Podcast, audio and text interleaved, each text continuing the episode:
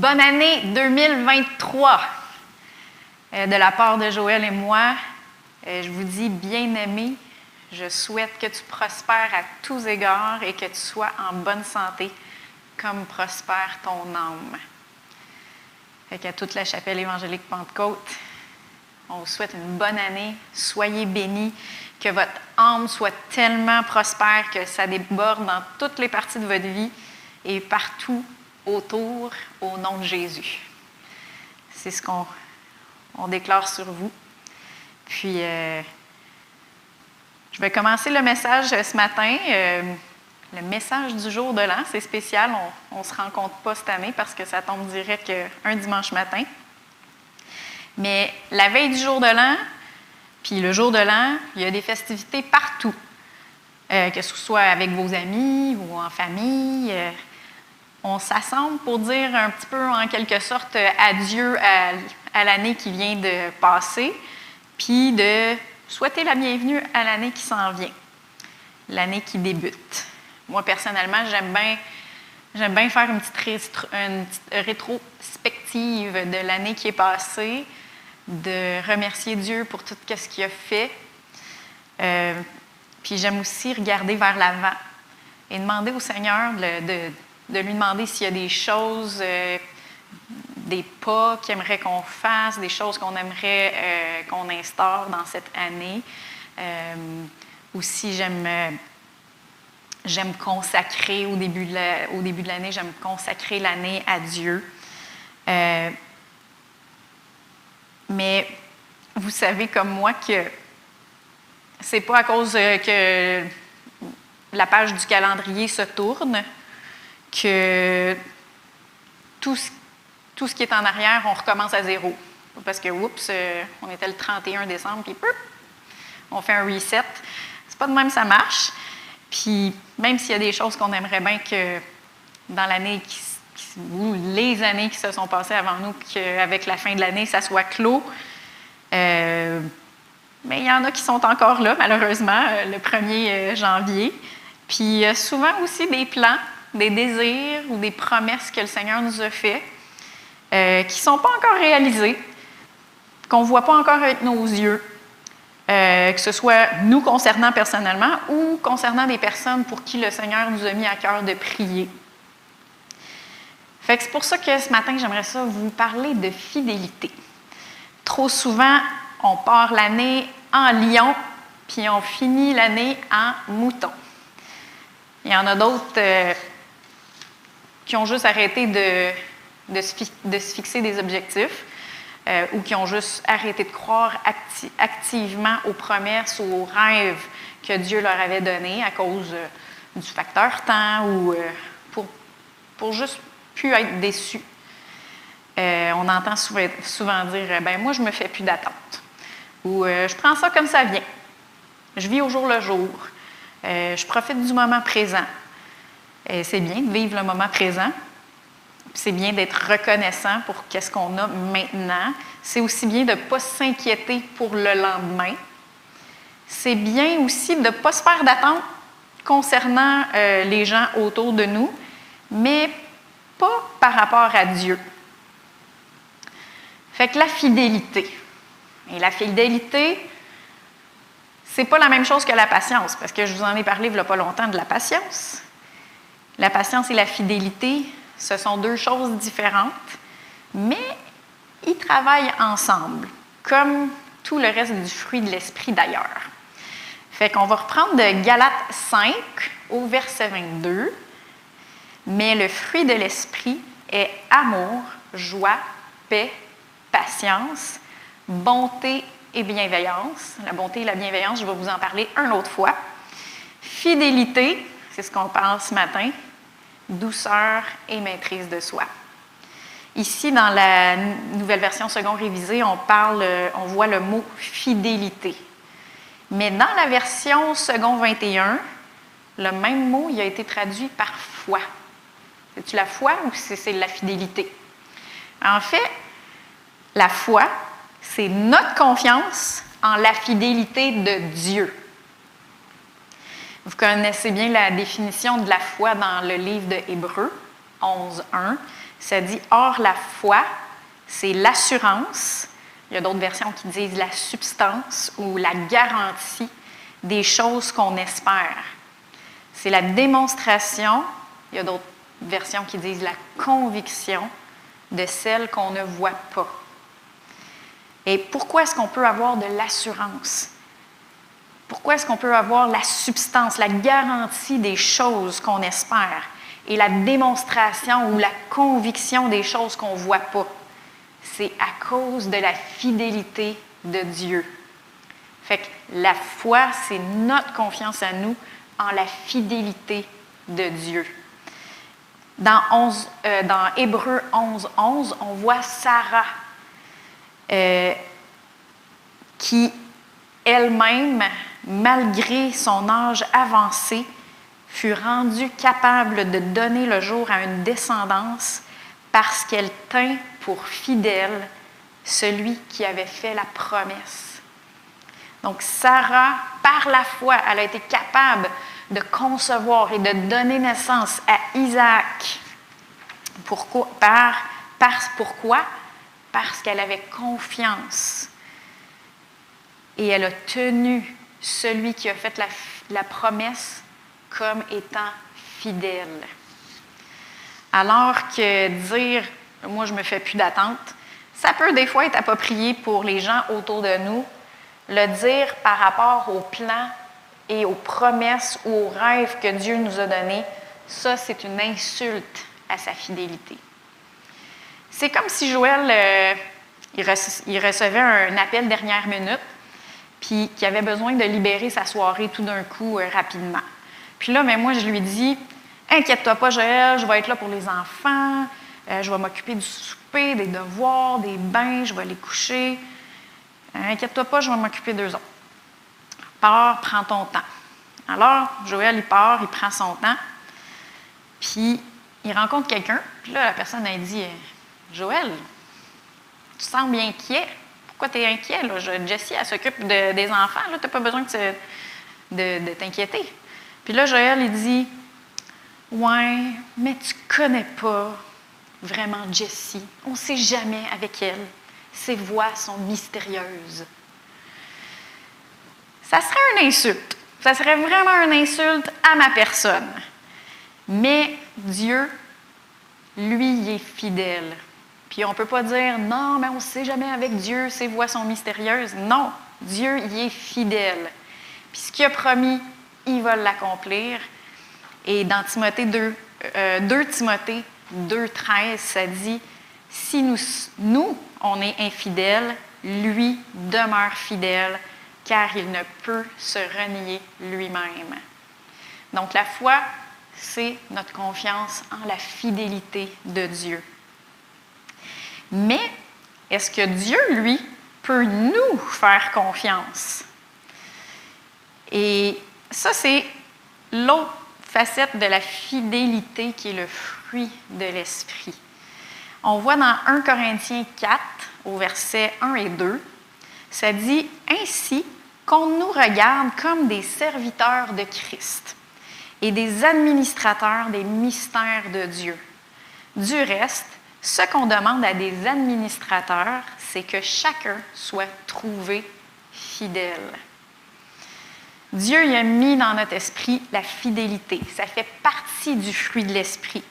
Et Dieu demande à ses administrateurs, qui est nous, que chacun soit trouvé fidèle. Un autre mot pour administrateur dans la Bible Osterval, ça dit dispensateur. Et euh, moi, l'image que j'ai, c'est depuis la pandémie, on a des dispensateurs de solutions alcoolisées euh, antiseptiques pour se laver les mains à peu près partout euh, dans chaque entreprise. Qu'est-ce qu'on s'attend d'un dispensateur de savon? C'est que quand on met notre main en dessous ou quand on pèse dessus, qu'il y ait du savon qui soit donné par le dispensateur. Ça, c'est de la fidélité. On s'attend à ce qu'il donne le savon. Et si on marche par l'esprit, nous, on va marcher en fidélité. C'est quoi la fidélité? Euh, le dictionnaire biblique Young's parle d'être digne de confiance, fiable. Le dictionnaire Robert donne aussi les synonymes loyauté, constance, exactitude, obéissance. en ce début d'année, j'aimerais vous donner trois façons de mettre en pratique la fidélité dans votre vie. Et je vous dis tout de suite, ces, façons, ces, ces trois manières-là, il faut encore que moi aussi, je développe plus là-dedans. La première, soyons là et soyons là à l'heure. Fait qu'on a vu qu'un des mots qui décrivent la fidélité, c'est la fiabilité. Dans Proverbe 25, 19, dans la Bible du Sommeur, ça dit Se fier à un homme déloyal au jour du malheur, c'est comme se fier à une dent branlante ou à un pied chancelant. Est-ce qu'on peut croquer dans une pomme avec une dent branlante? Ou est-ce qu'on peut mettre tout notre poids sur une jambe qui est cassée? Non, parce qu'elle n'est pas fiable. notre dent qui branle n'est pas fiable. Notre jambe qui est cassée n'est pas fiable. On ne peut pas mettre notre poids dessus. Alors, quand vous dites à un ami que vous allez l'aider pour telle chose, soyez là. Soyez là à l'heure. Pour votre travail, soyez là. Soyez là à l'heure. Pour vos rendez-vous, soyez là. Soyez là à l'heure. Ouais, mais ils me font attendre longtemps de toute manière. On ne parle pas de eux, on parle de nous. Est-ce que vous êtes impliqué dans une équipe, une équipe euh, à l'école, dans la vie communautaire ou même dans une équipe à l'Église? Soyez là, soyez là à l'heure. Et je suis consciente que le rythme de vie, ça diffère d'une culture à l'autre. Mais ça ne change pas le fait que s'il y a quelqu'un qui compte sur ton aide, parce que tu lui avais dit que tu serais là, puis que tu n'es pas là au bon moment, tu mets la personne dans le trouble. Parce qu'elle ne peut pas se fier à toi. La fiabilité, ça fait partie de la fidélité. Puis être là démontre aussi l'importance que ça a pour nous. Par exemple, moi, j'ai déjà oublié un rendez-vous au garage avec ma voiture. Oui, c'était aussi un manque d'organisation de ma part. Je n'avais pas écrit euh, le rendez-vous euh, à une place où ce que je l'aurais revu. Je l'avais écrit, mais pas à la bonne place. Mais ça démontre, premièrement, que ce n'était pas une priorité pour moi. Fait être là à l'heure, ça démontre l'importance qu'on accorde à une personne, à notre propre parole ou à une cause. Donc, premier point, soyons là, soyons là à l'heure. Deuxième point, faisons ce qu'on nous demande de la manière qu'on nous demande de le faire. Ça, ça fait ouch. C'est pas super populaire. Faire ce qu'on me demande de la manière qu'on me demande de le faire. Je ne vous dis pas que c'est nous qu'il faut qu'on dise Hey, fais ce que je te demande, puis fais-le de la manière que je te le demande de le faire. Ce n'est pas à nous de dire ça à quelqu'un d'autre. La fidélité, c'est on parle de nous ici. Puis une facette de la fidélité qu'on a beaucoup perdu dans les dernières générations, c'est justement de faire ce qu'on nous demande de la manière qu'on nous demande de le faire. Il y a deux autres synonymes de fidélité qui sont obéissance et exactitude. On peut comprendre le concept d'exactitude quand on parle d'une reproduction, d'un tableau qui est fidèle à l'original, ou d'un film qui est fidèle au livre, ou même encore d'une copie conforme. Ça, c'est le concept d'exactitude. Puis c'est ces concepts-là qu'on a beaucoup perdus dans les dernières années à cause de l'orgueil ou même parce qu'on a perdu le concept euh, de ce que c'est l'honneur. mon boss m'a demandé euh, de faire tel projet de telle manière, mais je le fais à ma manière parce que de toute manière, ça va donner les mêmes résultats, puis ma manière est bien plus efficace. je ne dis pas qu'il ne faut pas avoir d'initiative, qu'il ne faut pas se consulter, qu'il ne faut pas partager nos, proposer nos idées à, nos supérieurs. Mais quand la décision est arrêtée, euh, que toutes les différentes façons de faire un projet ont déjà été considérées, soyons fidèles. Puis on peut prendre par exemple euh, Moïse. Moïse, Dieu lui a montré comment faire le temple, puis comment faire tous les objets.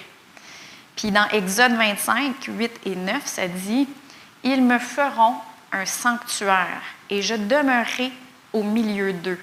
Vous exécuterez tout selon le modèle du tabernacle et selon le modèle de tous les ustensiles que je te montrerai. Dans Exode 25, 40, ça dit, Regarde, puis exécute d'après le modèle qui t'est montré sur la montagne. Et plus tard, au chapitre 39, c'est écrit au verset 42-43, les Israélites firent tout ce travail exactement comme l'Éternel l'avait ordonné à Moïse. Moïse examina tout l'ouvrage et voici qu'il l'avait fait comme l'Éternel l'avait ordonné. Alors Moïse les bénit. Ouais, mais là, on parle de mon boss, on ne parle pas de Dieu. Puis en plus, euh, j'ai travaillé fort. Être diligent puis être fidèle, c'est deux choses différentes. C'est bon de travailler fort, c'est très bon, sauf que tu peux travailler fort à faire tes propres plans. La Bible nous dit dans Colossiens 3, versets 22 et 23, Serviteurs, obéissez en tout à vos maîtres selon la chair, et cela non seulement sous leurs yeux, comme si vous cherchiez à faire à plaire aux hommes, mais avec une simplicité de cœur dans la crainte du Seigneur. Tout ce que vous faites, faites-le de toute votre âme, comme pour le Seigneur et non pour des hommes. il y a un principe biblique que si on n'est pas fidèle dans les choses d'ici-bas, on ne sera pas non plus fidèle avec les choses de Dieu. On ne sera pas plus fidèle avec les choses de Dieu non plus. Dans Luc 16, versets 10 à 12, ça dit celui qui est fidèle en peu de choses est aussi fidèle dans ce qui est important. Et celui qui est injuste en peu de choses est aussi injuste dans ce qui est important. Si donc vous n'avez pas été fidèle dans les richesses injustes, qui vous confiera le bien véritable? Et si vous n'avez pas été fidèle dans ce qui est à un autre, qui vous donnera ce qui est à vous? Et malheureusement, chez les chrétiens, il y a souvent des idées de grandeur. Oui, mais Dieu euh, m'a appelé à être évangéliste. Oui, il m'a appelé à être prophète. Ou il m'a appelé à être enseignant. Oui, ça se peut, mais est-ce que tu as fait les petites choses, en parenthèse, petites, qu'il t'a demandé de faire en premier? Est-ce qu'il t'a demandé de trouver un travail puis de le garder? Est-ce qu'il t'a demandé de mettre un peu de temps de côté à tous les jours pour passer du temps avec lui? Est-ce qu'il t'a demandé de t'implanter dans une église locale? Pas juste regarder ou écouter des enseignements, de t'implanter dans une église locale. Est-ce qu'il t'a demandé de mettre quelque chose de côté parce que ça prend trop de place dans ta vie ou parce que ça t'éloigne de lui? faisons les petites choses que Dieu nous a demandées en premier. Puis ne les faisons pas pour être promus. Il y a une différence entre être promu parce qu'on est fidèle et être fidèle parce qu'on veut être promu. Il y, a, il y a une différence. Faisons-le de tout avec simplicité de cœur. Il se peut que Dieu vous a vraiment appelé à être euh, évangéliste, prophète, missionnaire, enseignant ou pasteur, ou même avoir une position de leadership euh, euh, dans une entreprise ou dans la communauté. C'est lui qui va faire un chemin. Mais notre concept de ce qui est important doit être selon la parole de Dieu qui nous montre Jésus en train de laver les pieds des disciples. Qui nous dit aussi que celui qui donne un verre d'eau à un petit enfant ne perdra pas sa récompense. Donc ça, c'est des choses qui sont importantes aux yeux de Dieu. Obéissance et exactitude.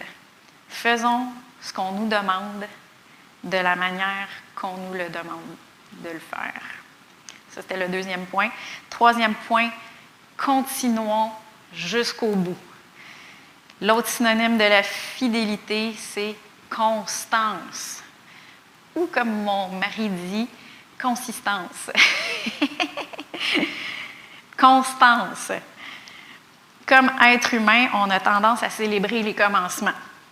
On va être tout excité au début d'un nouveau projet, au début de l'année.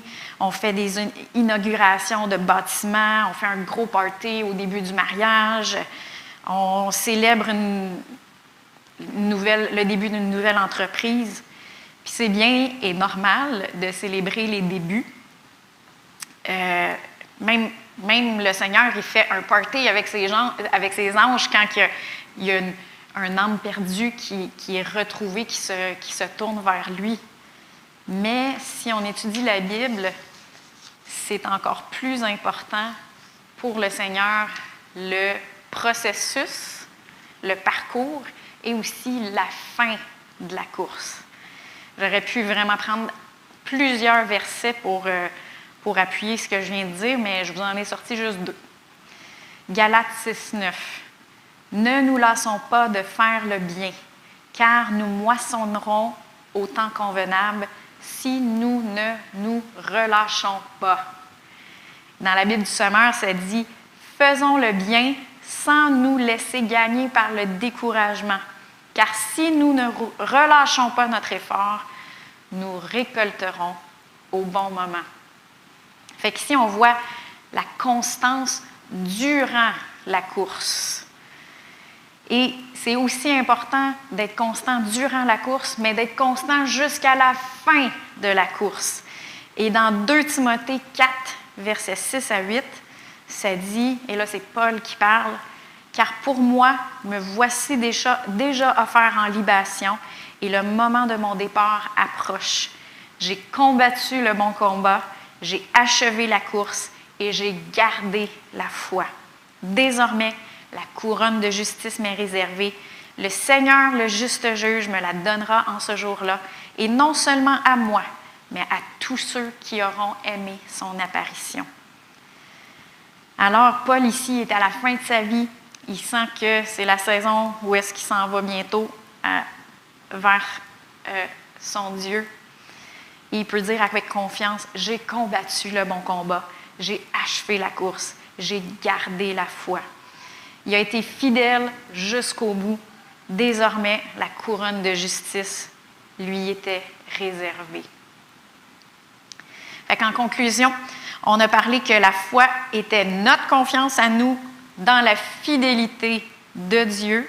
Sarah, elle a été rendue capable de concevoir et de donner naissance à Isaac à cause de sa foi en la fidélité de Dieu. Mais est-ce que Dieu peut nous faire confiance? Est-ce qu'on utilise ce qu'il nous a donné? Et si on lui fait vraiment confiance, on va agir avec fidélité.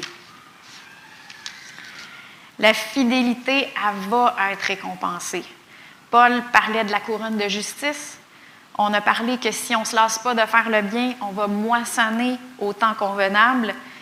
pensez aux paraboles des serviteurs, des serviteurs qui ont été fidèles avec ce que Dieu leur avait donné. Dieu leur a dit, bien, bon et fidèle serviteur, tu as été fidèle en peu de choses, je t'établirai sur beaucoup. Entre dans la joie de ton maître. Donc, en ce début d'année, je vous encourage, oui, à commencer l'année.